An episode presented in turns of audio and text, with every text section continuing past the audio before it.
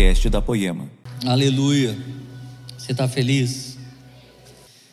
Estou muito feliz, gente, porque vocês lembram que, que eu contei a história de que Deus falou com meu vizinho, não comigo? Você lembra? Sim ou não? Que Deus visitou o apartamento do lado e não o meu? A sorte de vocês é que Ele não falou comigo, mas falou conosco. Aleluia. Ele não falou nada do que eu perguntei, mas ele me falou uma coisa que eu não perguntei. E ele me falou qual é o ano profético nosso, amém? E é tão importante você saber o que, que Deus quer. Você sabe que cada pessoa carrega um dom de Deus. Cada pessoa carrega uma medida de Jesus. O nome disso, no original, o texto escrito, o Novo Testamento, é metron. Cada, cada um tem uma medida de Jesus, uma medidinha de Jesus. E a medida dos pastores é pastorear. Você vai reconhecer um pastor quando ele é muito agradável com as pessoas, ele chora com os problemas das pessoas. Nós temos diversos bons pastores aqui na igreja. Uma que eu posso citar é a pastora Cida. Se você chegar e visitar ela e falar que alguma coisa vai dar errado, ela fala, vai dar nada, porque Jesus é bom e ela fala para você, deita aqui no meu colinho que eu vou orar para você. Isso é um dom pastoral. E se um dia você me procurar esperando esse dom, eu, eu dou o telefone da minha mãe para você. Não espere de mim tanta fofura, amém? Porque Jesus colocou isso na minha mamãe. Mas se você quer uma palavra de libertação, de autoridade, você quer que alguém fale para você mesmo aquilo que não é todo mundo que fala para você, procure a pastora Maria, procure a pastora Érica Barreto essas pessoas elas falam mesmo. Pastora Cris que está aqui, essa mulherada dá no meio já e já fala mesmo aquilo que você precisa ouvir. Se você precisa de, um, de uma experiência acerca de família, se você precisa de um discipulado realmente minucioso, você pode procurar o pastor José Barreto. O pastor José Barreto faz isso todo o tempo, lá no salão de cabeleireiro dele. Ele sempre abre o salão antes para discipular alguém, e depois que ele fecha, ele está discipulando alguém, ele sempre faz isso. Cada um tem um encargo no reino de Deus, e a composição de muitos encargos traz para nós os cinco ministérios. E pela graça de Deus, Deus me usa profeticamente algumas vezes. Então existem dias que tão claro como é o sol, ou tão escuro quanto é uma noite, mas que de repente aparece uma lua cheia e começa a clarear. Às vezes Deus me mostra umas coisas acerca da igreja de Jesus. E ele não faz isso só através da minha vida, mas diversos profetas, eles conseguem ver os sinais, eles conseguem ver os apontamentos de Deus. Então, é, não é todo mundo que vai só escolher um ano profético e dizer, ó, oh, o ano profético nosso é esse, tipo um ano de sorte. Na verdade, é importante ouvir isso de Jesus, porque quem vai sustentar uma palavra de Deus para nós é o Deus que disse essa palavra, amém? Então, se a gente inventar uma palavra e tipo, diz, sinto muito, não vai dar muito certo, mas se a gente ouvir Deus, certamente isso se cumprirá, amém? E a Bíblia diz que Deus não vai fazer nada sem antes avisar os seus servos, os profetas, Ele vai usar os profetas. Então, no poema não tem só um, são diversos. E provavelmente, muito do que eu vou falar aqui não seja novidade para você, por quê? Porque qualquer pessoa que tem um estilo de vida que honra a presença, é uma pessoa que, independente dos dias ou da correria, assim como ele come todo dia, como ele toma banho todo dia, como ele respira todo dia, como ele dorme toda noite, ele também não consegue deixar de buscar Jesus todo dia. Então, todo dia ele dá um jeito de consultar a Deus de alguma maneira. Alguns com o aplicativo My Bible, tipo, é muito rápido, diversas versões de graça você pode usar. Outros, liga lá um podcast, coloca um, um podcast para ouvir a palavra de Deus. Alguns, eu gosto de pôr a BBN, às vezes eu, eu amo escutar pastores batistas, eles são muito bons na palavra. Mas diversas pessoas que têm fome por Jesus, obviamente, se você está procurando falar com Ele, certamente Ele não está deixando você no vácuo. Ele está respondendo para você. Então, provavelmente, alguma coisa que você vai ver hoje aqui, Deus já falou com você. Agora, claro que no nosso meio sempre vai ter um lerdo, né, gente? Um desavisado, né? Que ele ainda está falando assim, nossa, mas foi esse ano que Deus fez, não sei o quê. Não foi, gente, já foi o ano passado. Tudo que Deus fez já foi o ano passado já. Porque esse ano nem começou direito, então já tudo ficou no passado, já Deus tem uma coisa muito nova e fresca para sua vida, em nome de Jesus, amém? Então vamos lá, meus amigos, ano profético. E também eu quero dar um lugar para um donzinho maravilhoso aqui. Diversas vezes eu preciso ser tocado por Jesus, eu peço para essa pessoa orar por mim. Queria que a Radassa viesse aqui orar por mim, para eu poder pregar essa palavra aqui. Você pode aplaudir a vida dessa pequena missionária de Deus? Pode desmascarar, vou desmascarar você na frente de todo mundo. Oi, boa noite. Vocês estão felizes? Eu estou muito animada por causa que esse é, na verdade, é o segundo culto do ano, por causa que o primeiro foi de manhã, mas estou muito animada porque esse é o primeiro domingo do ano e esse ano vai ser muito bom. Mas antes eu queria fazer uma oração antes do papai pregar. Senhor Jesus, muito obrigada por esse dia. Deus, muito obrigada pela vida de cada um que está aqui hoje. É, Deus, que esse ano seja um ano muito bom para cada um. Deus, que esse ano o Senhor possa falar com cada um de uma, de uma maneira especial. Deus, que esse ano seja um ano profético na vida das pessoas. Deus, que esse ano o Senhor use várias pessoas que estão aqui, Deus, para você transmitir a palavra no mundo inteiro, Deus. Abençoa todo mundo. Em nome de Jesus, amém.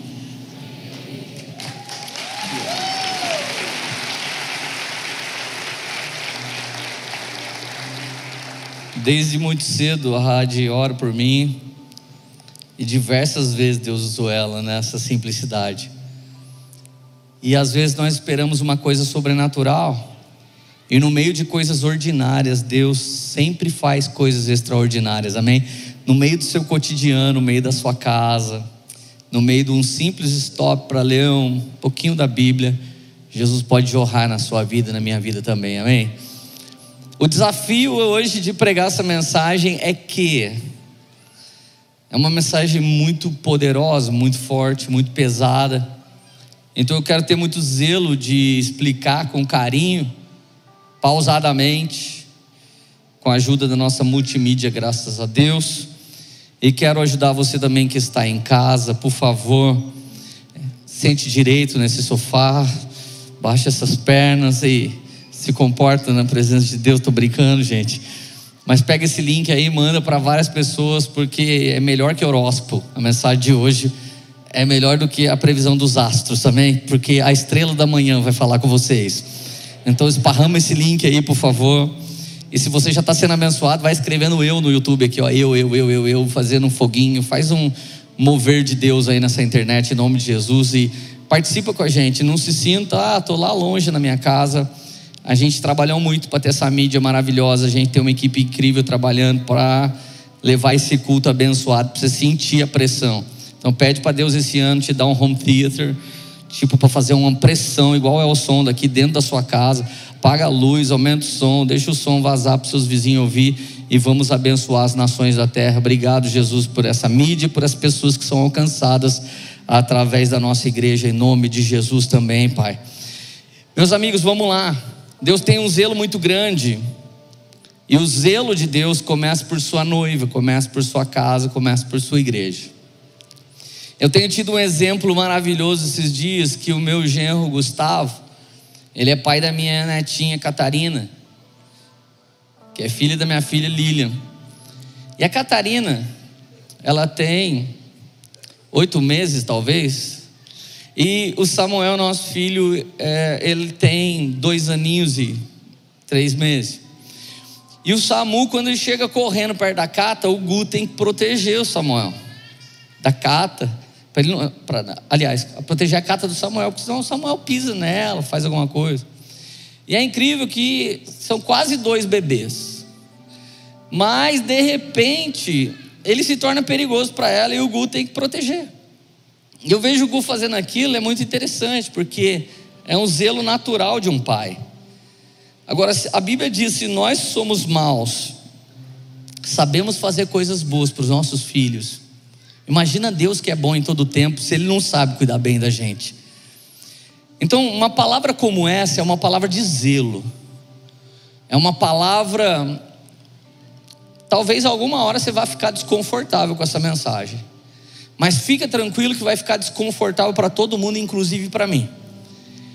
Uma das partes mais difíceis de pregar uma mensagem como essa, e eu não estou te desanimando no sermão, porque ele é fantástico, mas é, é que às vezes você começa a trazer uma palavra de exortação, e as pessoas começam a olhar para o pregador, quem quer que seja, e começam a falar: quem que esse cara pensa que ele é para ele falar assim? No meio da mensagem eu vou cavar mais fundo sobre isso. Existe um texto na Bíblia que a Bíblia diz assim: quanto mais lhe é dado, mais lhe será cobrado. Quanto mais você sabe das coisas de Deus, maior é o rigor com que Deus vai te tratar. Ou seja, Deus é justo e fiel, Ele vai julgar os pecados, Ele vai julgar os pecadores, mas Ele vai julgar com severidade os pastores, os padres, os apóstolos, os mestres, os profetas. Porque se nós sabemos e só pregamos e não vivemos, a gente está lascado, irmão. Era melhor a gente fazer qualquer coisa da vida do que ser um comunicador de um conhecimento e não um praticante dessa sabedoria. Então, de verdade, antes da palavra te pegar, a palavra me pegou. E era bem no dia que eu estava perguntando lá, você conhece a história, né? Deus, onde que eu vou morar? Cadê minha casa? Ele falou, Lê, fica quieto. Existe uma casa celestial que está vindo, está descendo do céu, ela é mais importante não só para você, para todo mundo. Eu vou falar sobre isso com você. Outro dia eu te dou uma casa. Eu falei, então amém. Está pronto? Are you ready? 1 Pedro 4,12 tudo vai começar pela casa de Deus. Se você tem orado pelas eleições de 2022, se você tem orado por justiça, pela saúde, se você tem orado com descaso com o dinheiro público, se você tem orado pelas, pelas investidas do diabo na universidade contra os jovens, pelas investidas na mídia contra as crianças, saiba de uma coisa: todo o julgamento de Deus ele vai começar pela igreja. O Senhor nunca vai começar a julgar a terra antes dele ter endireitado a igreja de Jesus. Então o texto diz assim: Amados, não se preocupem com o fogo que surge entre vocês para prová-los como se algo estranho estivesse acontecendo. Olha que versículo mais fofo, só que never. O Senhor está falando através do apóstolo Pedro: não se surpreenda, gente, com o fogo que surge todo dia para provar cada um de vocês. Como se algo estranho tivesse acontecido. Oh, meu Deus, por que tanta injustiça? Oh, meu Deus, por que tanto assalto? Você sai na rua é assaltado, mas se ficar dentro de casa é assaltado também, porque a energia elétrica não para de subir, o gás também não para, então eu sou assaltado em todo lugar. Oh, quem poderá nos ajudar? Versículo 13: Mas alegrem-se à medida que participam do sofrimento de Cristo, para que também, quando Sua glória for revelada, vocês exultem com grande alegria. Se vocês são insultados por causa do nome de Cristo, felizes são vocês pois o Espírito da glória e o Espírito de Deus repousa sobre vocês. Mas se algum de vocês sofre, que não seja como um assassino ou ladrão criminoso, ou como alguém que se intromete nos negócios alheios. Olha, na Bíblia os fofoqueiros são iguais aos assassinos e ladrões, viu? Então, uma grande chave para 2022: cuida da sua vida, me deixa em paz, e deixa seu vizinho em paz. A Bíblia está dizendo aqui: se você sofreu porque você fez coisa ruim, cara, se lascou. Mas a Bíblia diz que existe um sofrimento que nós deveríamos exultar de alegria quando passássemos por ele. Você sabe, Jesus tem nos plantado em outro país, recebemos inúmeras palavras proféticas de inúmeros homens, e o Senhor tem feito isso cada vez mais. Nós temos feito um trabalho nos últimos seis meses na Flórida inteira. E a gente falou, Deus, nós não vamos sair desse estado. Nós não, não viajamos uma vez do estado da Flórida, mas nós plantamos sementes do Evangelho, fundamentos da igreja na Flórida inteira.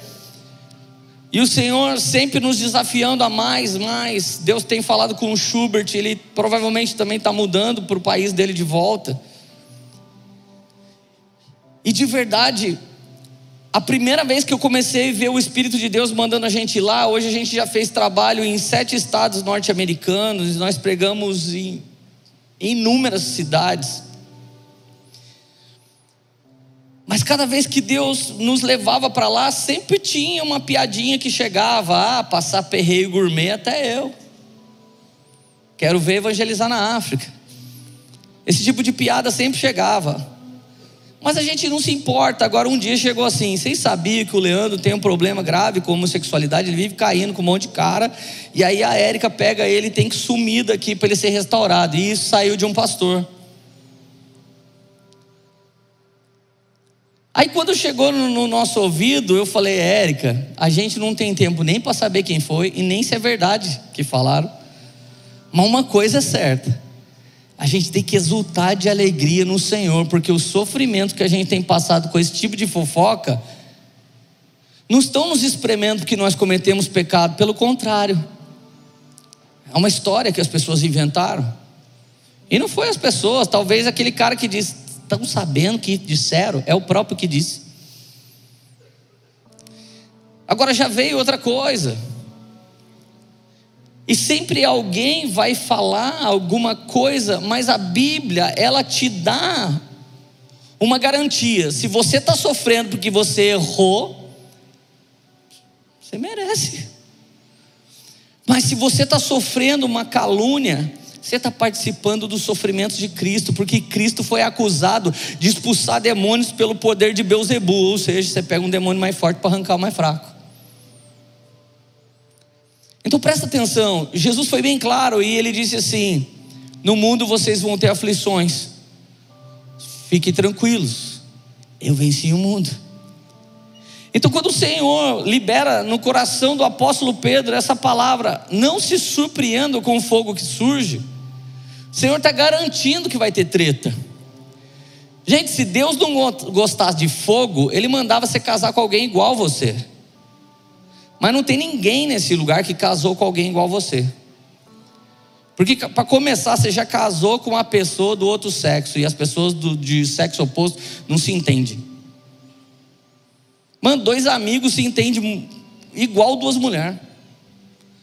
Mas parece que homem e mulher não se entendem nem a pau. Quando Deus fez Eva, ele disse: Far-lhe-ei aquela que te desafiará.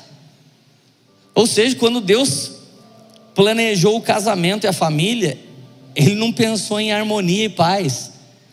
Ele pensou assim: eu quero ver o fogo. E quando a gente canta, você é fogo e paixão, todo mundo acha legal. Mas quando você vê que aquele fogo é treta, você fala: não, incompatibilidade de gênio. Não, pastor, tem que casar de novo.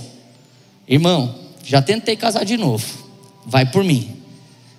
É, é pior para pior. Melhor arrumar uma versão atualizada disso que você tem do que tentar outro, porque vai ser pior, você vai ficar comparando ainda. Então presta atenção. Quando o casal começa a se entender, ah, amor, agora eu entendi o mundo feminino. Aí ela responde: ai, meu bem, eu também estou entendendo. O homem Ai, tudo igual. Daí quando você pensa que vocês se entenderam, vocês resolvem ter um filho. Aí começa a desordem tudo de novo. E o pior, a desordem dessa família só vai piorar, porque os melhores anos da vida de vocês agora vai ser dado a alguém. E se tiver outro filho, outro alguém. E se for crente, mais alguém, mais alguém, mais alguém. Então Deus nunca esperou que você tivesse paz ele nunca prometeu isso. Você está na religião errada. Paz é alguma coisa hindu, alguma coisa de budismo. Você fica meditando. Faz yoga, irmão. Mas não vem na igreja. Lá você vai aprender a esvaziar a mente, botar tudo para fora. Aqui você vai ver quanta confusão você vai ter que resolver até a volta de Jesus.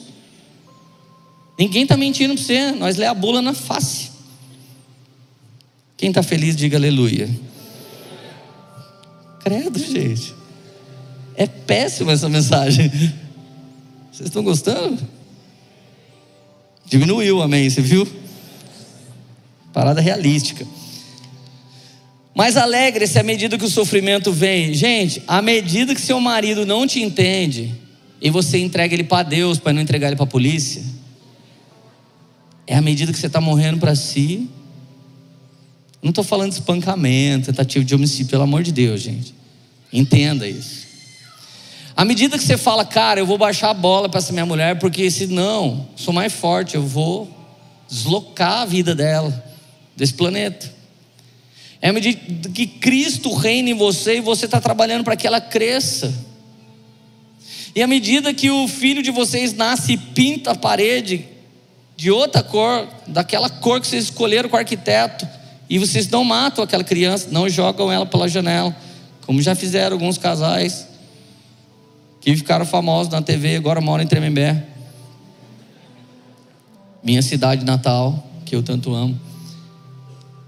Cara, presta atenção, pensa bem no que você fez, senão você vai pensar muito no que você fez.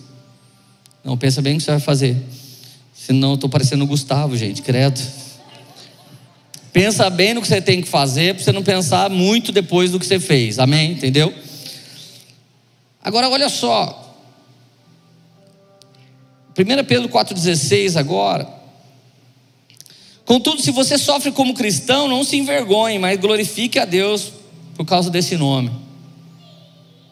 Pois chegou a hora de começar o julgamento pela casa de Deus. E se começa primeiro conosco, qual será o fim daqueles que não obedecem o evangelho de Deus? E se o justo, se para o justo é difícil ser salvo, que será do ímpio pecador? Por isso mesmo, aqueles que sofrem de acordo com a vontade de Deus devem confiar sua vida ao seu fiel Criador e praticar o bem. Está vendo? Não basta confiar em Deus, mas a prova que você confia em Deus é praticando o bem. Mas o julgamento, olha o verso 17: chegou a hora de começar o julgamento pela casa de Deus, é aqui que nasce o nosso ano profético. O Senhor está esticando a régua sobre a minha vida.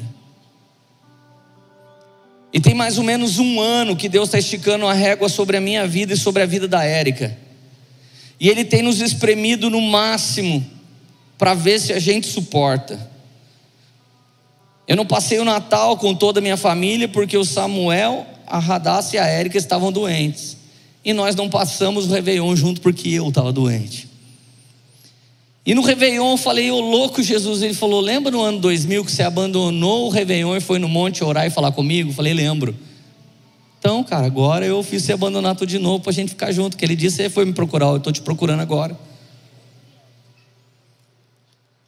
Agora, quem de nós acha fácil e simples Deus cancelar seu Réveillon porque Ele quer ficar com você? Não parece que a gente não pode perder nada, parece que o Evangelho se tornou ganhar. Parece que o evangelho é mais um carro, o evangelho é mais uma casa. Evangelho é arrasta para cima e compra o meu curso. Algumas pessoas têm feito do evangelho uma vida fake. Nem sempre quando você está perdendo no evangelho, está realmente perdendo, porque a Bíblia diz que o maior, o maior é aquele que é o menor. E que o primeiro é aquele que é o último. Então olha só, chegou a hora de julgar e começa pela casa de Deus. Gente, presta atenção. Hoje nós temos pessoas que foram pastores na Poema e estão desviados no mundo. Essa mensagem não começou agora. O Senhor tem dado oportunidade para diversos de nós para se reposicionar com temor e tremor na presença de Deus. Deus tem chamado seu povo, Deus tem avisado, e não é sobre queimar demais, é sobre queimar sempre para sempre. Eu fiz uma pergunta ontem à noite para a Erika, ela me deu uma resposta muito poderosa. Eu falei assim: amor, você queima no máximo por Jesus nesse exato momento? Ela falou: não é assim, cara. Falei, como não é assim? Ela falou, quando a gente namorava, eu queria namorar você, eu tinha um comportamento muito apaixonado. Quando a gente começou a namorar, apaixonado. Quando a gente ficou noivo, uma paixão virando amor. Quando a gente casou, amor. E agora, a gente é casado há tanto tempo que eu te amo pra caramba. Né? Mas, tipo, ela não fica mordendo a minha orelha no shopping. Lembra do filme do Máscara? Ele sonhando que a loira está mordendo a orelha. É, é, bem antigo esse filme. Ele sonha que a loira está lambendo a orelha dele. Quando ele acorda, é o Marlon, o cachorrinho. Ele acordou. Gente, todo mundo que está se lambendo assim, a, a, céu aberto, não é, não é amor. É paixão. É coisa que dá e passa. Então a gente já viu tanta gente que uhul, já queimava primeiro. Tinha gente que ficava assim, ó, começava o louvor, é, tá desviado. Mas teve irmãozinho que foi que nem fogão de lenha. Um ano frio. Outro ano parecia que ia pegar fogo, mas não pegava. Cara, tem gente aí que está 14 anos com a gente, agora está começando a erguer a mão e falar aleluia. Mas não é sobre explodir, é sobre queimar cada vez mais é sobre amar Jesus, não sobre estar apaixonadinho por Ele. Então chegou a hora do julgamento. Então, se eu quero que o Brasil seja uma boa nação, a igreja tem que ser boa. Mas se a gente levanta um pastor para ser vereador, em vez dele ser vereador, ele vira corrupto, não foi um envio da igreja triunfante. Se uma banda que era para tocar a nação com avivamento, de repente vira mais uma banda que só quer dinheiro, não é possível que isso foi um envio da igreja. Se Deus falou para você que você ia cursar a universidade, quando você foi lá, você virou marxista cultural e desviou. Talvez você nunca se converteu a Jesus. Se para o justo é difícil ser salvo, o que será do ímpio pecador? Agora, o zelo de Deus é nos tornar isso, zelo em se tornar casa. Tanto Deus tem um zelo de elevar a nossa estatura, quanto você deveria ter de crescer nele. Cara, não admita a sua vida viver na média do Evangelho. Não admita isso. Queira sempre um pouco mais. Se você vai ter uma ambição na vida, não tenha ambição egoísta, mas tenha ambições espirituais.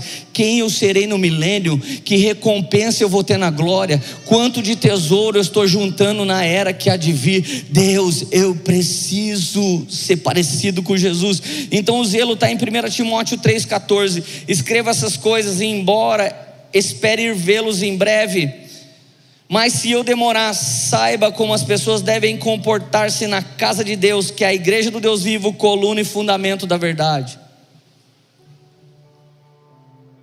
O apóstolo Paulo envia uma carta para o seu discípulo Timóteo. E nessa carta ele diz: Eu quero falar umas coisas ao vivo para vocês, mas se eu não for, estou mandando uma carta de como a galera deve se comportar na igreja. E ele já começa dizendo o que é a igreja: Igreja do Deus vivo coluna e fundamento da verdade. Repete comigo as três coisas que a igreja é: igreja do Deus vivo, coluna e fundamento da verdade. Gente, coluna não pode ser torta se não cai. Então, meu trabalho não é ficar aqui falando, ó, Poema é uma coluna reta, mas cuidado com aquela igreja A ali, ó, aquela é meio torta aqui. E aquela igreja lá B, ó, cuidado com ela é meio torta ali. Não é meu trabalho. Meu trabalho é pregar um fundamento reto, e o seu trabalho é saber se é reto ou se eu estou te enrolando. Agora, outra coisa que a igreja é, ela é a igreja do Deus vivo. Gente, ela não é a igreja de, de, de Leandro Barreto. Ela não é a igreja de José Barreto, ela é a igreja do Deus vivo, ela é triunfante. Mas a grande manifestação da igreja para o mundo, ela é o fundamento da verdade. Eu tenho um sócio nos Estados Unidos, e eu coloquei um, eu coloquei um dinheiro numa empresa. E o, e o meu objetivo é me sustentar lá naquela nação. Graças a Deus, nos últimos seis meses eu vivi lá sem precisar de dinheiro brasileiro. O Senhor foi abrindo portas e fazendo coisas incríveis. De repente, um cara que é meu discípulo há três anos e meio, quase quatro anos. Ele chegou para mim e falou: Lê, eu tenho um negócio bom, ele está rendendo X, mas se eu aumentasse meu capital, ele ia render mais, porque eu tenho cliente, eu estou exportando para o Brasil. Falei: Você precisa de quanto? Ele falou: Preciso de tanto. Quer ser meu sócio? Eu falei: Não quero ser bem é sócio. Sócio investidor, eu vou colocar um dinheiro, mas não vou trabalhar. E você também não tem que me dar 50%, você vai me dar 4%. É um bom negócio para você. Daí ele, tá bom, eu vou mandar fazer os contratos. falei, não quero. Ele falou, como assim? Não façam isso, gente. Mas eu fiz. Falei, mano, você não é meu discípulo há quase quatro anos, sou. Seu sonho não é ver a igreja de Jesus triunfando também nesse país? É. Se eu tiver que assinar contrato com você, a igreja já acabou. Mano, olha aqui, ó, é negócio de bigode para bigode. Faz assim no seu, faz assim no meu, ó. Você é um homem de Deus, eu também sou. O nosso objetivo não é ficar rico. Nosso objetivo não é andar de carros, helicópteros e não sei o que. Nosso objetivo é ser mantenedor das nações da terra. Se Deus está nos sustentando aqui nessa nação, é para isso que a gente tem que fazer. Você sabe qual é o propósito e vamos meu irmão. E aí no primeiro mês que eu recebi minha participação, eu cheguei para ele e falei: vamos colocar naquele casal de missionário que acabou de chegar e eles vão ter onde cair morto. O olho dele encheu de lágrimas e falou: Mano, você já vai dar todo o seu rendimento. Eu falei: Presta atenção, eu não estava brincando quando eu falei para você que Deus vai fazer de nós mantenedores das nações da terra, preste atenção aqui, igreja. Chegou a hora de você entender. Se os outros vai te enrolar, é problema deles. Você é o fundamento da verdade. É inadmissível esse ano você ter escrito no nome no livro da vida e não desejar sair do SPC. Não importa se foi alguém que te colocou, não importa se você errou o cálculo no meio do caminho. Deus vai te dar condições não de trocar de carro, mas de tirar o seu nome de lá. Por quê? Porque igreja é fundamento da verdade. Aqui não há estupro, aqui não há caloteiro, aqui não há divórcio, aqui não há adultério, aqui não há ninguém passando ninguém para trás, porque aqui é a igreja do Senhor Jesus, fundamento da verdade. Ninguém precisa te vigiar, você não tem que dar conta para o líder, porque o líder dos líderes habita em você e te chama Espírito Santo, ele te santifica, ele coloca em você condições de viver a verdade então, não deixe o diabo trazer mentira para o fundamento da verdade que é a igreja de Jesus na terra. Você pode glorificar, exaltar o nome de Jesus.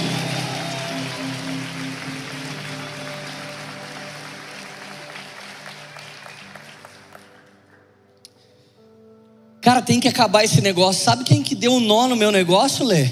O irmão que eu dei emprego na igreja. Sabe quem não pagou a conta para mim? Foi o irmão do meu GC. Vocês não estão entendendo, isso não é brincadeira com alguém da igreja. Isso é negligenciar o fundamento da verdade. Quem é a igreja? Igreja do Deus vivo. Coluna não é um pedaço de pau segurando um telhado para não cair coluna é mil cairão ao teu lado, dez mil à tua direita, mas você não será atingido, por quê? Porque você vai permanecer de pé na presença de nosso Senhor e Salvador Jesus Cristo, amém? Se o mundo está caindo, irmão, fica tranquilo, nós continuamos de pé. Até aqui o Senhor tem nos ajudado, em nome de Jesus. Agora, no nosso meio, sempre teremos perdidos e glorificados. O importante é que os perdidos sejam encontrados. 2 Tessalonicenses 1,8: Ele punirá os que não conhecem a Deus e os que não obedecem ao Evangelho de nosso Senhor Jesus Cristo. Espera aí, gente, será que está errado o versículo 8? Ele punirá os que não conhecem a Deus. Leandro, você está falando que um cara que nunca ouviu falar de Jesus vai ser punido? Eu não estou, mas a Bíblia está. Ah, minha nossa.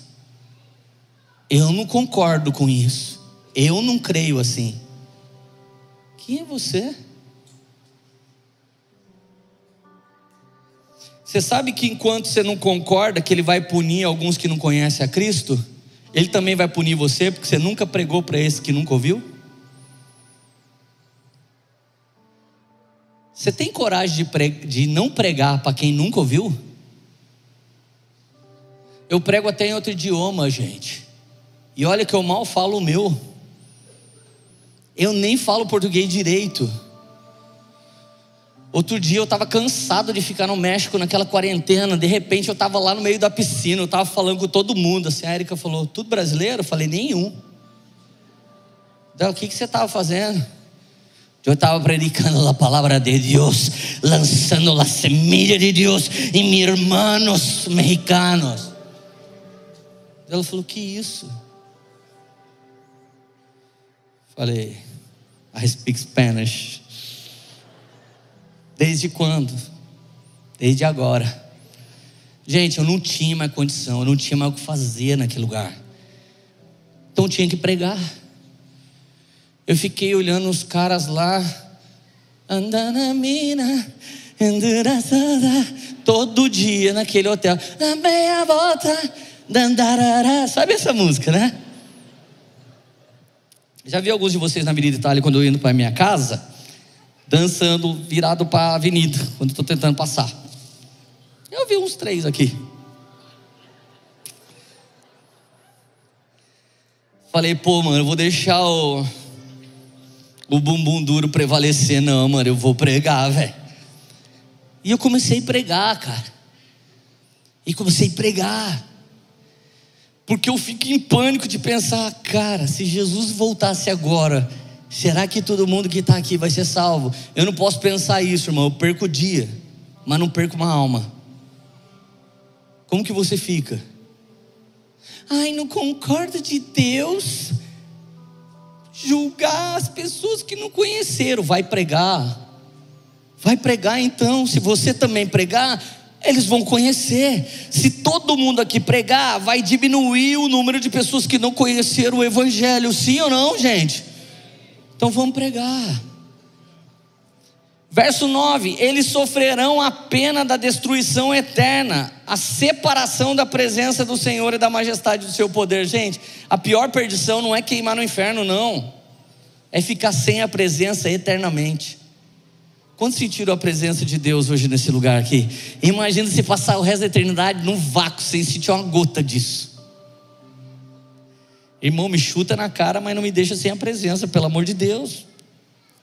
Verso 10: Isso acontecerá no dia em que ele vier para ser glorificado em seus santos e admirados em todos os que creram, inclusive vocês que creram em nosso testemunho. Então, os desavisados vão perecer, mas os santos que permanecem de pé e querem mais, esses vão ser glorificados. Mas se você realmente é santo, separado, um dos sinais é que você não vai conseguir não pregar.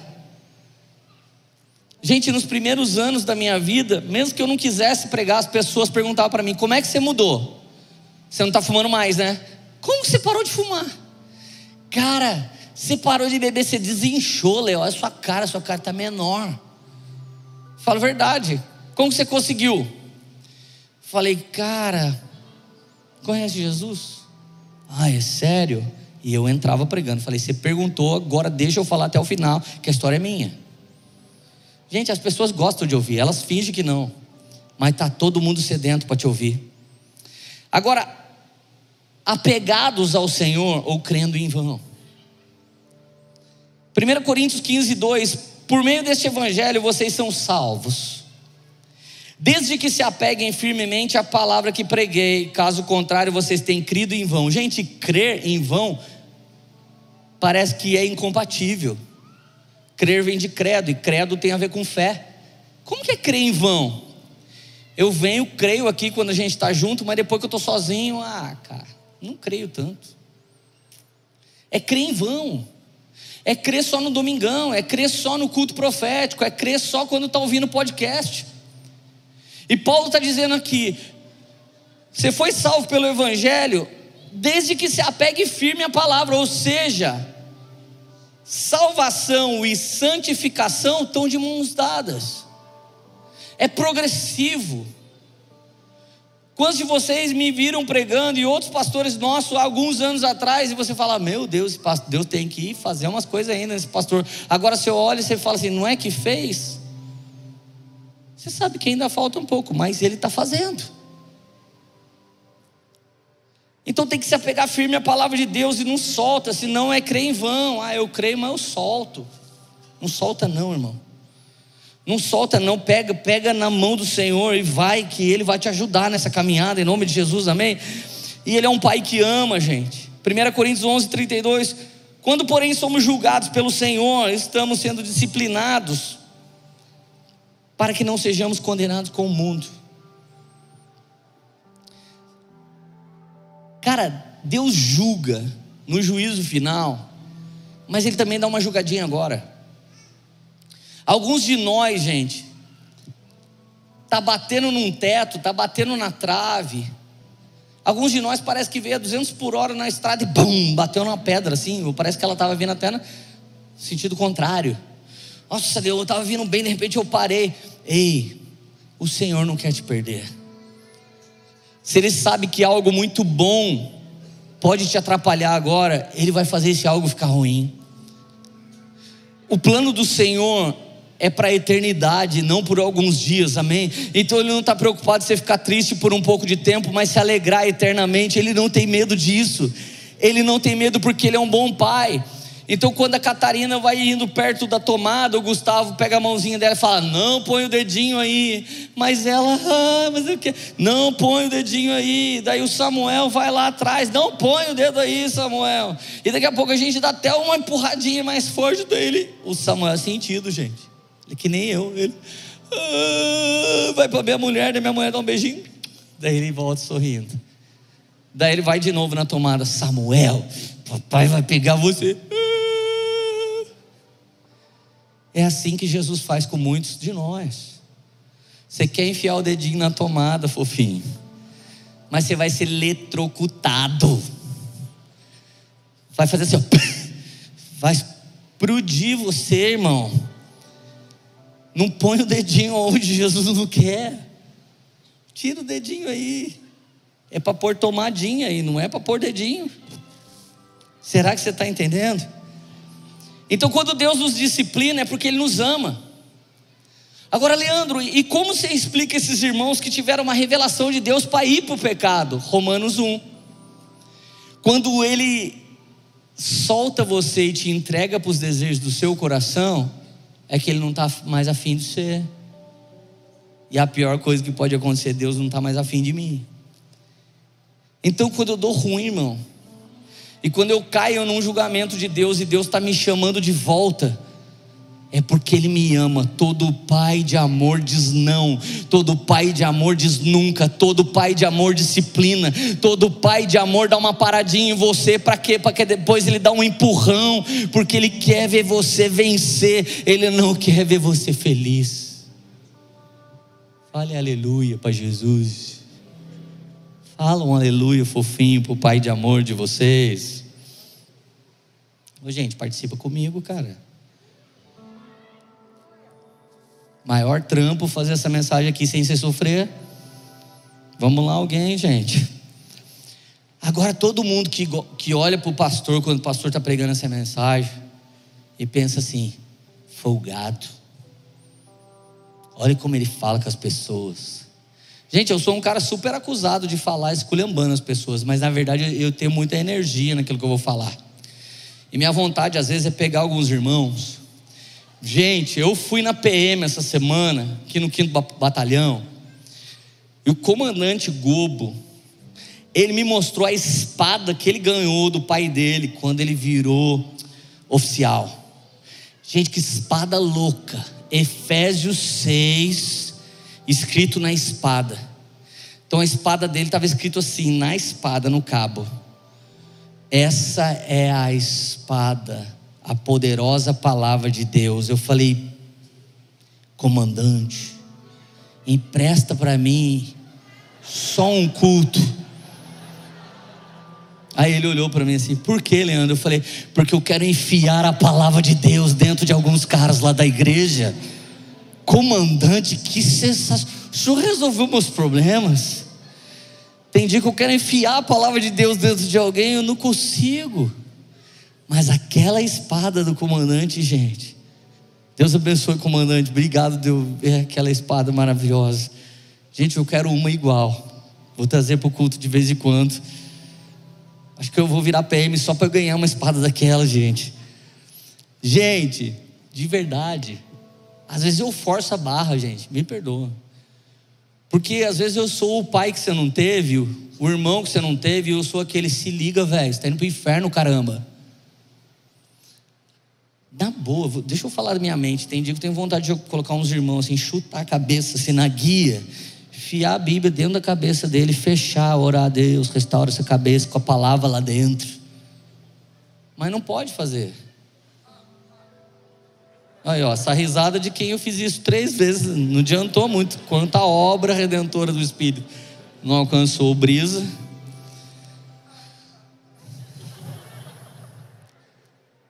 Vocês vê Deus usando ele agora, né? Sabe quanto Deus me usou nele para Deus usar ele, gente? E não sabe quanto Deus usou o sogro e a sogra dele na minha vida para Deus usar eu? Vocês não sabem disso? Agora olha, olha a minha condição, gente, para pregar. A condição do Zé Barreto, do Gu, do Laden, do Brisa. Qualquer um de nós que vem pregar para vocês. Ore por nós com mais zelo quando a gente for orar para pregar a palavra. Porque a Bíblia diz em Lucas 12, 47: aquele servo que conhece a vontade do seu Senhor e não prepara o que ele deseja, nem realiza, receberá muitos açoites. Irmão, tenha certeza absoluta que parte dos tratamentos que Deus traz sobre a vida de um homem como eu, qualquer outro que prega aqui, é Ele nos alinhando para pregar cada vez mais a vontade dEle e cada vez mais Ele anular a nossa. Versículo 48: Mas aquele que não a conhece e pratica coisas merecedoras de castigo, receberá poucos açoites. Mas a quem muito for dado, muito será exigido. E a quem muito foi confiado, muito mais será pedido. Então presta atenção. Quando a igreja acha que Deus vai pegar os LGBT, porque eles são a escória da humanidade, e ela não tem coragem de subjulgar os líderes que estão em pecado na casa do Senhor, essa igreja toda vai ser condenada. Se você está na igreja de homens deliberadamente pecadores, você é cúmplice desses homens se vocês não se juntarem para parar esses homens.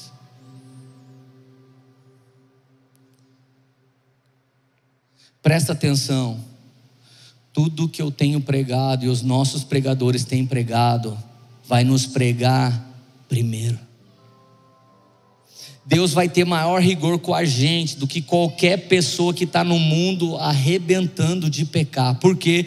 Porque eles não conhecem e é por isso que pecam. Mas nós conhecemos e se ainda pecamos, estamos crucificando Cristo novamente, somos algum tipo de Hebreus 6. Então, pastores, é uma régua muito alta para nós, líderes, é uma régua muito alta para a gente. Por isso que nós choramos diante de uma palavra que Deus nos dá muitas vezes. Nós pedimos oração para nossa esposa, nossos pais, nossos filhos. Porque nós sabemos que quanto mais nos é dado, mais nos será cobrado. Então preguemos a mensagem, como diria John Wesley. Coloque fogo na sua vida e no seu sermão ou coloque o seu sermão no fogo. Ou você põe fogo de Deus na sua vida, ou você já joga a sua vida no fogo, irmão, porque não existe sentido de viver uma vida que não seja menor do que a vida que Deus tem designado para cada um de nós, em nome de Jesus, amém? Então não tem quem Deus não esteja chamando essa noite para mais comprometimento, para mais relacionamento. Você está entendendo? Diz aleluia. Essa é minha nota só para líderes e pastores que estão nos ouvindo. Os cinco ministérios se compõem de maneira sobrenatural. Nunca cinco ministérios vão se, se juntar e permanecer junto, se não for uma morte adâmica em massa. Nós nunca vamos juntar um corpo de pastores e líderes, de homens vivos nós só vamos conseguir juntar um corpo de pastores e líderes de homens mortos. Se vocês não estiverem mortos, as vontades de vocês vão atrapalhar a obra que Deus tem com a gente. Então olha o que a Bíblia diz. Eu vim trazer fogo na terra. E é o próprio Jesus que está falando, ele não usou ninguém para falar isso. E como eu gostaria que esse fogo já tivesse aceso. Espera aí, Jesus, você veio trazer o quê? Espera aí, Jesus, você veio trazer o quê? Repete aqui comigo, esse lado. Fogo. Você veio trazer o quê, Jesus? Jesus, você veio trazer o quê? Nossa, vocês estão com menos fogo, hein, gente? Vou dar outra chance. Jesus veio trazer o quê? Jesus veio trazer o quê? O que, Jesus? Jesus, você não veio trazer paz? Repete, não, vim trazer fogo. Não veio trazer paz, Jesus? Nossa, gente, mas tem isso na Bíblia de vocês? Mas Jesus não é fofo? Jesus não gosta das pessoas? Jesus não ama os pecadores, e quanto pior Jesus ama mais, parece que ele tem várias cotas de minorias, porque cada vez que peca mais, Jesus salvou mais, uau. Eu vim trazer fogo, e como eu gostaria que esse fogo já tivesse aceso, gente. Gente de Deus, cara. Versículo 50: Mas tenho que passar por um batismo, e como estou angustiado até que ele se realize. Ao mesmo tempo que Jesus tinha uma expectativa do que o fogo ia fazer, quando Jesus foi passar pelo dele, ele falou: Mas o negócio está feio para mim.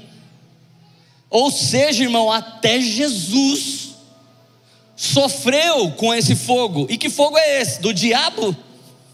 Não, meu amigo, é o batismo com fogo. O batismo com o Espírito Santo é aquele que o Espírito Santo vem em você, você fica, uh, sei lá como explica. O Mark nunca mais voltou desse, dessa loucura aí. Tem uns caras estragados que andam com a gente. Guilherme Lima, tem dia que sobe aqui em vez de pregar, ri.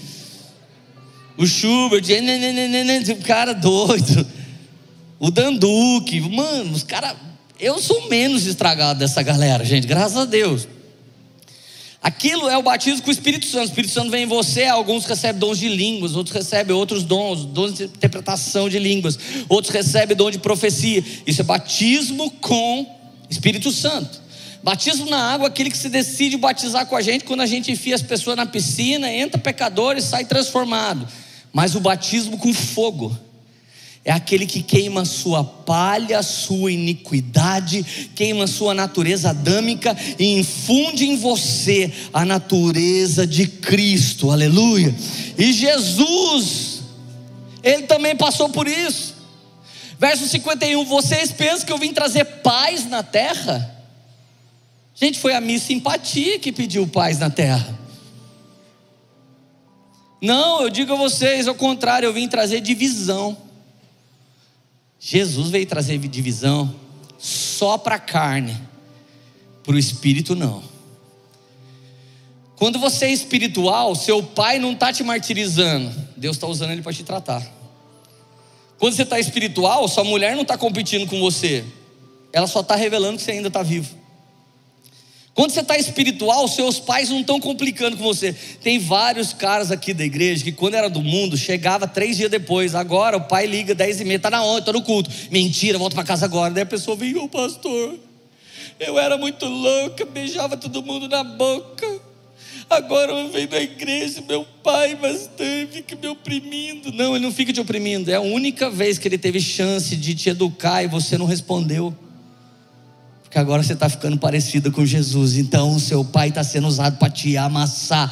Ou seja, se você sente divisão, é porque você ainda está vivo. Porque se você já morreu, você sente uma multiplicação de Deus. Porque quando eu diminuo é que ele cresce. Quando eu sou dividido é que Jesus é multiplicado. Quando ele pega cinco pães e dois peixinhos, é quando ele alimenta uma multidão. Mas olha o versículo 52, é nosso, pastores. De agora em diante haverá cinco numa família, isso fala de cinco ministérios. Divididos uns contra os outros, três contra dois no mínimo. Pode notar como que o evangelho ou está na mão de apóstolos e profetas ou de pastores, mestres e evangelistas. Parece que não junta os cinco. Sabe por que, que não junta? Porque tem muita gente viva liderando a igreja. Eu estou convidando todos os pastores e líderes que estão presentes aqui. Ou vocês morrem primeiro voluntariamente para que Jesus viva, ou em 2022 Deus vai arregaçar vocês tudo. Está entendido? Vai fritar vocês na presença de todos. E vai começar com a gente. Comigo. Tem alguém feliz por acaso? Leandro, estou ficando com medo da mensagem. Calma aí, já está quase chegando a parte boa. Eu sempre deixo o bom no final para você falar, nossa, aleluia. É que você foi leite com pera a vida toda, irmão, e agora está tomando boldo. Ninguém morre de boldo, filho. Morre de pinga, cerveja, mas boldo não mata. Fica tranquilo. Mateus 11, 20. O julgamento de Deus terá menor e maior rigor. Então Jesus começou a denunciar as cidades em que havia sido realizada a maioria dos seus milagres, porque eles não se arrependeram. Gente, tem gente entre nós que fala, ah, se eu tivesse visto Jesus. Tem gente que quando vai para Israel fala que foi para o lugar mais mágico da vida. Cara, eu sei que é incrível, mas não é mais mágico. Porque a Bíblia não diz que é. E o próprio Jesus condena algumas das cidades daquele lado. Ai de ti Corazim, ai de ti Betsaida, porque se os milagres que foram realizados entre vocês tivessem sido realizados em Tiro e Sidom, que eram cidades inimigas do povo de Deus, há muito tempo eles teriam se arrependido, vestindo-se de pano de saco e cobrindo-se de cinza, mas eu afirmo que no dia do juízo haverá menos rigor para Tiro e Sidom do que para vocês. O que significa isso? Significa agora que no carnaval, Toda a galera que põe um Jesus na cruz e zoneia ele, sacaneia. Eu não sei por que, que vocês, crentes, ficam sensibilizados com isso. Vocês acham que eles veem a gente como servos de Deus de verdade? Sabe qual é a maior nação cristã da face da terra? Estados Unidos. As maiores escolas teológicas da face da terra estão lá. Os maiores pregadores estão lá a teologia mais poderosa e as teologias mais poderosas e os livros e o worship e toda a música que nos inflia vem tudo de lá. Você olha para a nação, o que, que você vê? Prostituição, aborto, adultério, zoeira total, progressismo canhota, devastador de famílias e de valores eternos. Aí você pega e olha para um muçulmano. Aí você pergunta para ele: por que, que a sua mulher fecha o rosto? Ele fala: o que, que tem de errado? Alá deu minha mulher para mim. E vocês que são cristãos, é a mulher de vocês é de todo mundo. Olha uma coisa que prova que a gente não deixa Deus fazer a vontade dele em nós.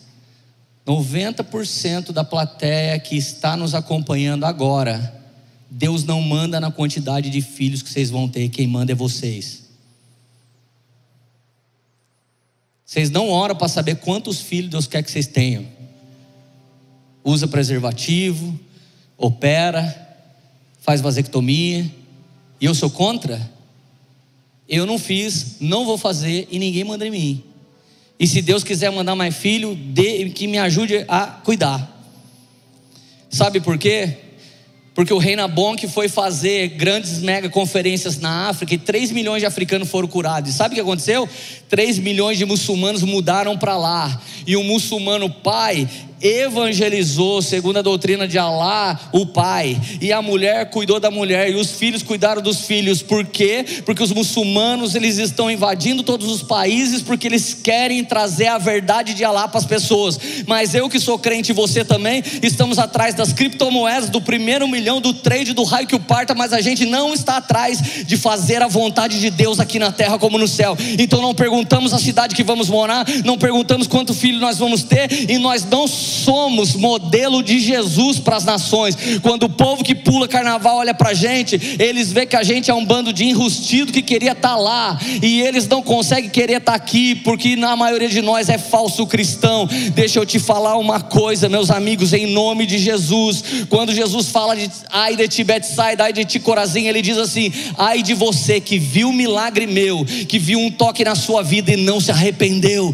e não se converteu. Agora quem sou eu? Deixa eu falar uma coisa para você. Eu já quis desviar, eu já quis parar de ser pastor, eu já quis ter um trabalho que ninguém cuidasse da minha vida, eu pudesse fazer o que quiser, mas toda vez que eu pensei em deixar, eu disse eu não posso porque eu vi Jesus você fazer na minha casa.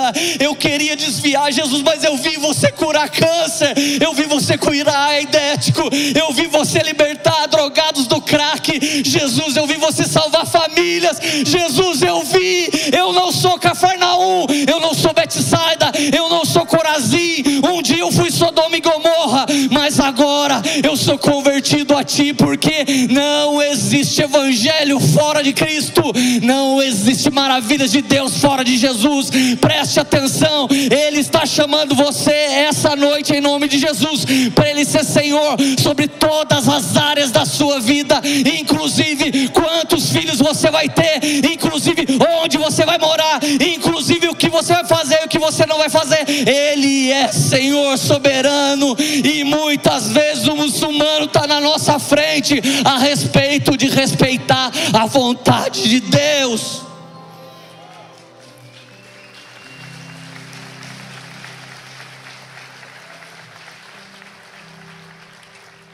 Muito forte isso, cara. E o que estão pregando os nossos pregadores? Pelo amor de Deus, cara. É muita mensagem de autoajuda e pouca ajuda do alto. É muita mensagem que massageia você e pouca mensagem que enfia a espada de Deus dentro de você. Pelo amor de Deus, igreja e você, Cafarnaum, será levado ao céu. Não, você descerá ao Hades. Teve gente que andou no meio do Evangelho, que está querendo ser hype no mundo. Você vai estabelecer o reino? Não, você vai para o inferno. Se os milagres que você já viu tivessem sido realizados em Sodoma, mas eu afirmo que no dia do juízo haverá menor rigor em Sodoma do que para você. Sodoma representa, gente, todo tipo libertinagem sexual. A igreja recrimina pesado, e é pecado mesmo.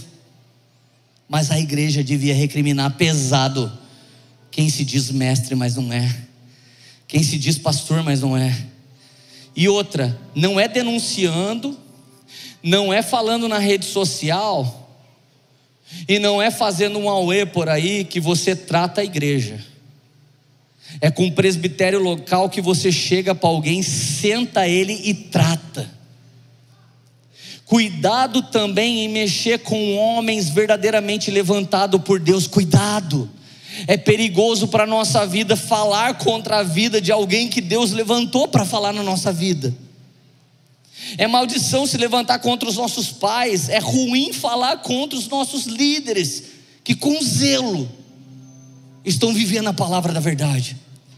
Nós estamos vivendo num tempo em que as pessoas falam o que querem. Não pode. Cara, eu não concordo com o legalismo, mas saiu uma lei. O governador Dória, ele disse que a PM não pode mais fazer certas coisas, mostrar suas fotos. Mas, gente, estava demais. Tinha gente que estava se mostrando tanto com o carro na piscina, com o tanquinho sarado, com os peitos para fora, com não sei o quê, e daqui a pouco de farda ainda estava falando assim: governador, vai para o inferno. Como é que você fala para o seu patrão ir para o inferno, gente? Não pode é uma ética mínima. Você vai falar para o seu patrão, aquele que abriu uma porta para você trabalhar, gente, aonde nós chegamos, guarda a sua língua, porque no início da mensagem eu disse que os assassinos E os ladrões, eles são semelhantes aos fofoqueiros. Para de falar da sua mãe, do seu pai, do seu gerente, do seu encarregado. Comece a orar pela vida deles. Ore pela vida deles. O governador deu uma carteirada e junto foi PM bom. Um monte de gente que está fazendo benefício como polícia militar foi junto com quem? Com quem estava fazendo tudo errado. Assim vai acontecer com o evangelho. Quando você é cristão e deveria ser o fundamento da verdade, você zoa, a galera vai pensar que os caras santos estão junto com você, mas não tá. Pensa que agora a sua vida não é sua, a sua vida é nossa, você é corpo de Cristo. O que você fizer vai reagir em nós, o que a gente fizer vai reagir em você. É por isso que a gente sofre quando alguém desvia, é por isso que a gente sofre quando alguém peca, você entende? Nós somos um corpo e esse corpo não é nosso, esse corpo é de Jesus Cristo. Você pode aplaudir Jesus por você ser corpo de Cristo.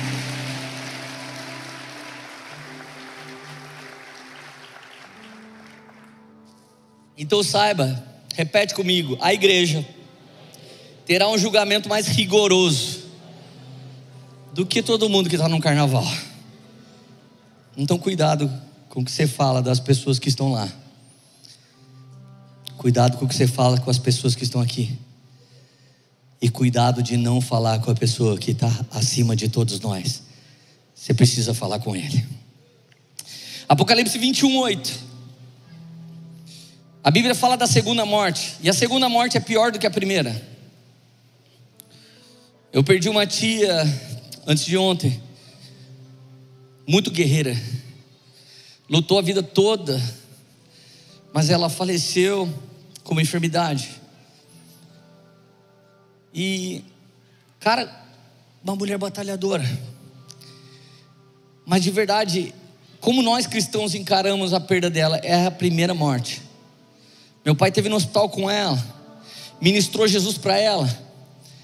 Ela confessou Jesus, ela já era cristã. E a alegria do meu pai foi que ela morreu nos braços do pai.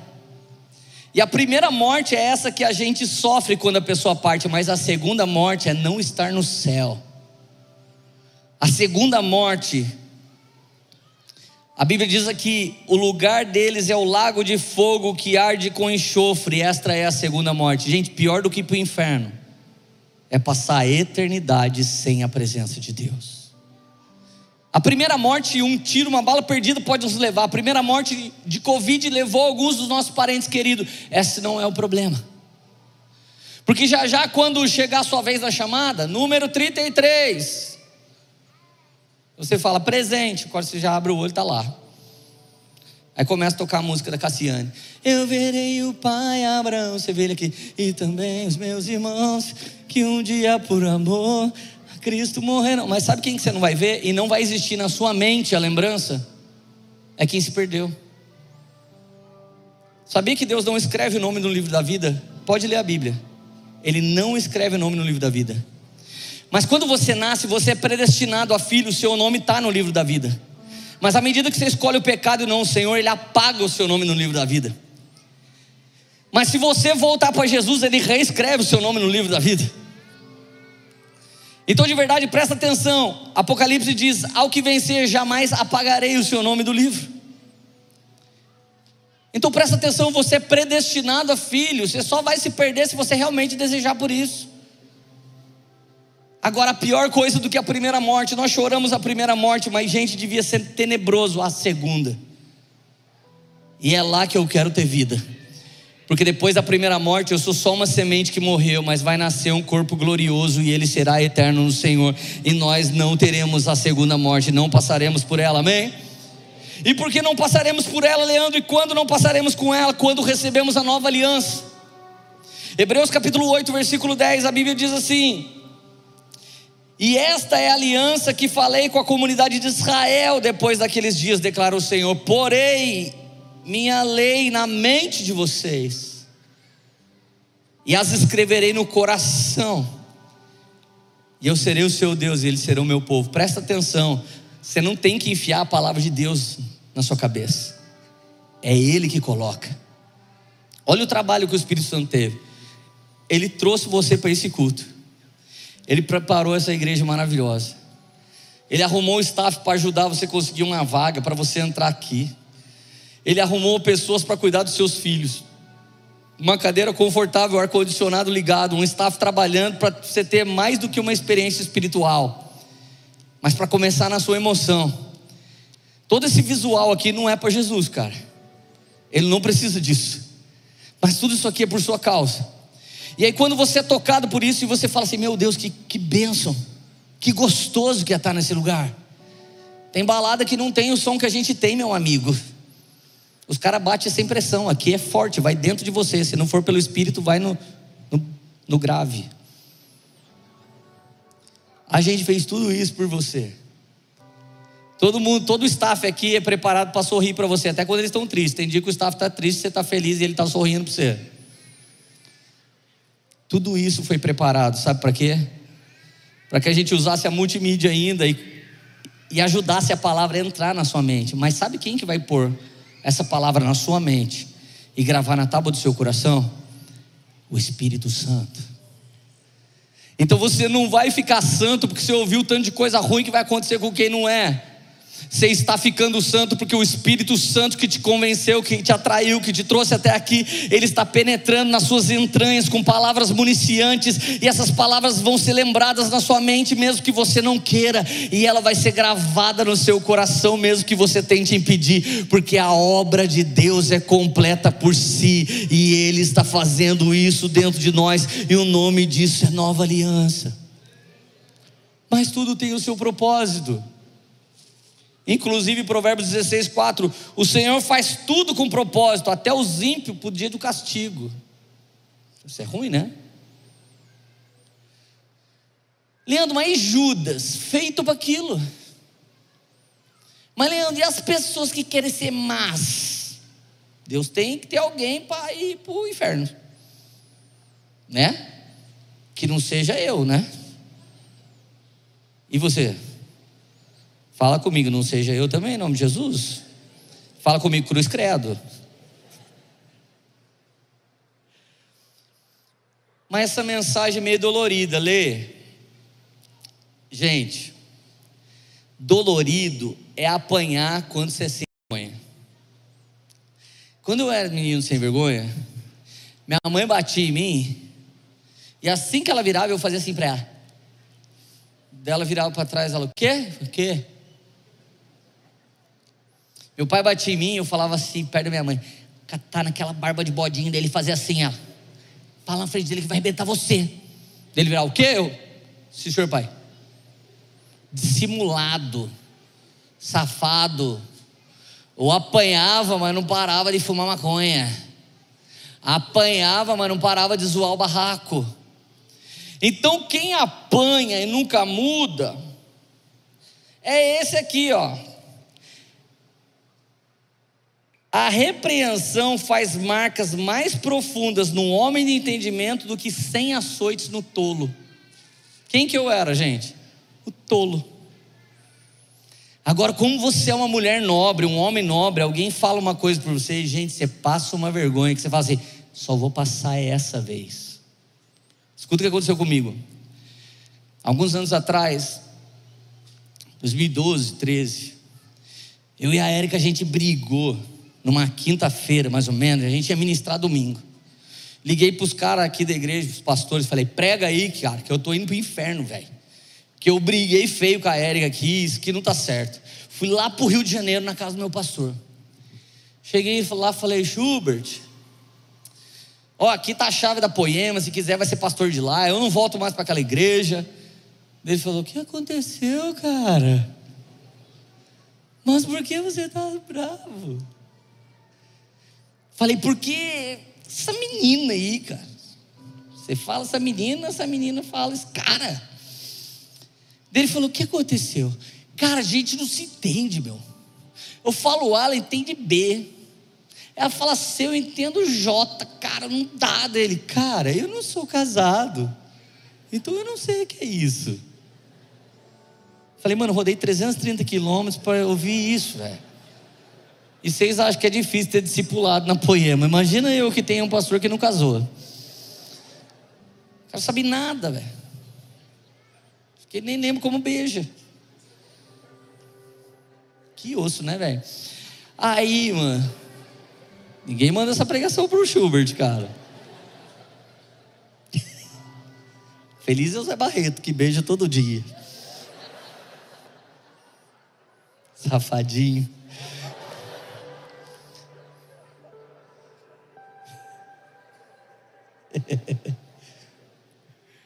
Cara, mas sabe assim, ó, o Danduque que é casado, ele disse para mim que casamento é uma decisão. Lé, eu preciso falar para você que não pode falar assim com a Érica? Não, você já leu a Bíblia. Érica, eu preciso falar para você que não pode ser assim com o Lê? Não, você já leu a Bíblia. Vocês são pregadores da Bíblia, né? Então vocês sabem que a Bíblia fala de casamento. Então eu acho que vocês só tinham que fazer isso que a Bíblia fala de casamento. E decidir que vocês nunca mais vão fazer isso. Eu entrei no carro, voltei embora, cara. Eu falei, Érica, eu tô com tanta vergonha, tanta raiva. Não de ter brigado só, mas de ter vindo e ter ouvido tudo que eu sei pregar. E aquele dia eu falei assim, Érico, não sei você, mas eu decidi uma coisa: nunca mais nós vamos brigar só para eu não ter que voltar, falar pro meu pastor e ele ter que fazer isso comigo de novo, mano. Aí toda vez que a gente começava a discutir, a Eric, eu falava assim para Érica, Érica, eu não quero ir atrás do Schubert. Daí ela falava, você só lembra quando eu começo a discutir. Eu falei, então você precisa lembrar de falar isso para mim quando eu começar a discutir. Gente, eu e a Érica tivemos que decidir, porque a gente não falta neurônio para gente, nem raciocínio, para a gente saber o que é certo, o que é errado, o que é direito da mulher, o que é direito do homem, e o que é a gente andar junto em união e o que a Bíblia diz para a gente ser. Então, sabe o que aconteceu? A nossa briga foi só aquele dia, e não acabou até hoje. Só uma briga a gente teve que dura a vida inteira. Mas deixa eu te falar, quando meu pai e minha mãe me bateram e eu era tolo, não me marcou. Eu não lembro um dia que meu pai e minha mãe tenha dado em mim. E eles já bateram, viu, gente? Mas este dia que o Mark me bateu, marcou a minha honra e não a minha pele. Se você é uma mulher de honra e um homem de honra, essa mensagem está marcando sua honra. Você tem que estar tá se sentindo assim agora, cara, eu já sei essas coisas. Eu realmente não precisava ouvir tudo isso, provavelmente. Que bom, porque as marcas poderosas de Jesus são feitas dentro da nossa mente e gravadas na tábua do nosso coração. Você pode dizer um aleluia? Provérbios 19, 16: Quem obedece os mandamentos preserva a vida, mas quem o despreza, seus caminhos morrerá. A obediência de Deus nos dá caminho, não despreze isso. Porque não é uma morte que te espera, todos vamos morrer, mas é a segunda morte. Não despreze. Permanece na obediência, porque vida está escondido nesse lugar. Agora, melhor que sacrifícios, gente. Provérbios 21, 3: Fazer o que é justo e certo é mais aceitável ao Senhor do que sacrifícios. Presta atenção, eu não estou falando mal de ninguém, se você entender profundamente o que eu vou dizer. Mas me lembro que meu pai era um cara que não orava, não buscava Deus, não tinha uma vida direita com o Senhor, era antes da conversão de todos nós. Meu pai um dia olhou para dois amigos muito loucos e falou: Mano, vamos pagar uma promessa, vamos até a pé, até uma cidade ali, porque a gente tem que fazer um negócio. Promessa.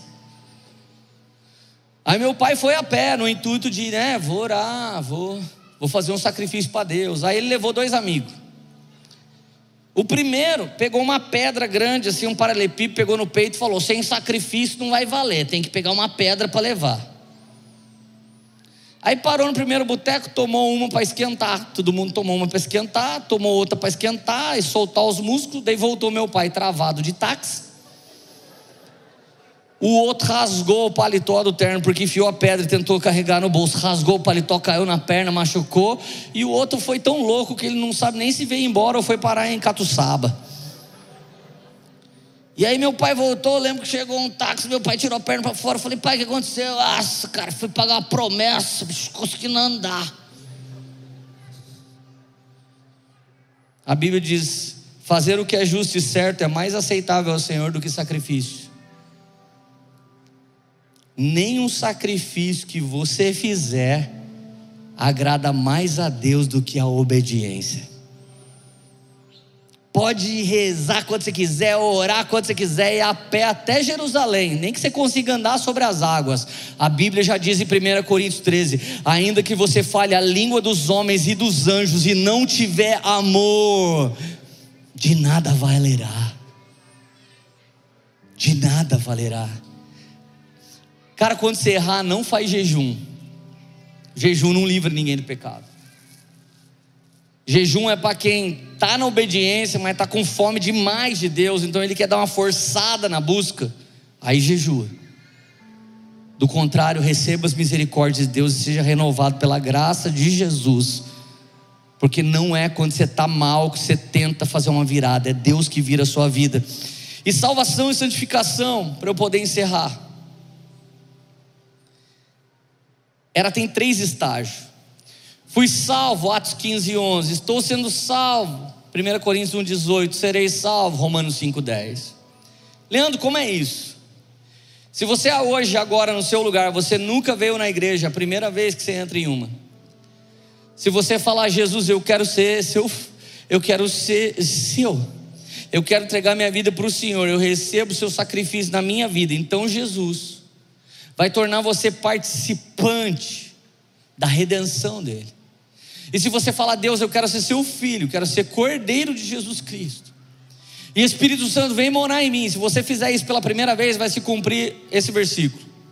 Você vai ser salvo. Mas hoje eu estou vendo aqui, tem vários pastores. Vários pastores nós temos aqui, eles são pregadores. Mas por que, que eles estão sentados? Porque isso está se cumprindo na vida deles eles continuam sendo salvos quando Deus chama para mais. Então, salvação e santificação andam juntos. Eles foram salvos já, como alguém que confessou Jesus hoje. Mas eles querem mais, eles querem ser participantes da natureza, eles querem ser herdeiros das promessas. Mas eu estou aqui lutando com o meu corpo, tentando emagrecer. Olha o que o Espírito Santo me pediu: você vai pregar de novo sobre governo. Eu falei, é, eu vou ter que falar do governo do corpo. Ele falou, é, então eu já tive que perder 7 quilos. E está faltando ainda mais uns 5. E eu estou alinhando minha vida primeiro, porque o Espírito Santo quer que eu pregue que o nosso corpo é templo do Espírito Santo. Ele quer que eu fale para muita gente: cuide da saúde, porque você é templo do Espírito Santo, não basílica. Pensa que foi fácil, velho. Eu estou sofrendo um monte porque eu estou tendo que fazer dieta. Agora, esse meu corpo, eu mudando de vida ou não, ele só vai ser salvo aqui, ó. Quando Jesus se manifestar como Ele é, eu também vou me manifestar. Aí não precisa mais de dieta, meu amigo. Por quê? Porque você vai comer do maná escondido, seu corpo vai ser glorioso, o câncer não te pega mais, a AIDS não pode pegar ninguém, o Covid não pode tocar ninguém. Então, sou salvo, estou sendo salvo e serei salvo. Você entende? É uma perfeita salvação. Cara, o Espírito Santo foi tão claro comigo, ele falou assim: Lê, o que te faz pensar que um pastor foi terrível, irmão? Eu estava lá na América e esses seis meses que eu estava trabalhando para Jesus, eu fiz uma coisa, preciso confessar para vocês. Eu comi e bebi as minhas emoções. Não sei se você já fez isso. Quando eu comia chocolate, eu não bebia refri. O dia que eu bebia refri, eu não comia pizza. Eu tinha uma dietinha assim, gente. Lá eu comecei a misturar pizza com refri, com o doce, com o bolo, com o sorvete. E quando eu pensava, ai meu Deus, Fulano caiu, eu comia outro sorvete. Eu cheguei aqui com o meu recorde mundial, 91.700. Eu olhei para mim no espelho outro dia, eu falei, mano, eu tô double, Leandro, velho. De tanto double cheeseburger que eu comi. E de repente eu olhei para mim e falei assim, mano, eu me perdi, Deus. Ele falou, se ache. Falei, por quê? Porque Lê, se o pastor fumasse, ele não ia ficar pregando. Se ele, for, se ele fosse alcoólatra, ele não ia ficar pregando. E se você esculhambar a sua saúde, você nem vai durar muito tempo você pregar. Eu não estou falando para vocês que Deus mandou vocês fazer, gente. Eu estou falando o que Ele ministrou. A minha santificação não ficou por conta só do Espírito, mas ela também veio na minha vida física. Você está feliz ainda, por acaso? Mas agora Jesus é bom. Ainda tem uma coisa maravilhosa para vocês. Último trecho que eu quero ministrar. Restaurando os desviados.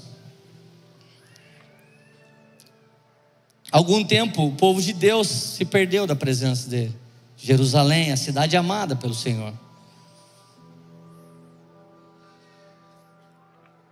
Então Zacarias disse: Olhei em seguida e vi um homem segurando uma corda de medir. E eu lhe perguntei: Aonde você vai? E ele me respondeu: Eu vou medir Jerusalém. Eu vou medir a poema essa noite.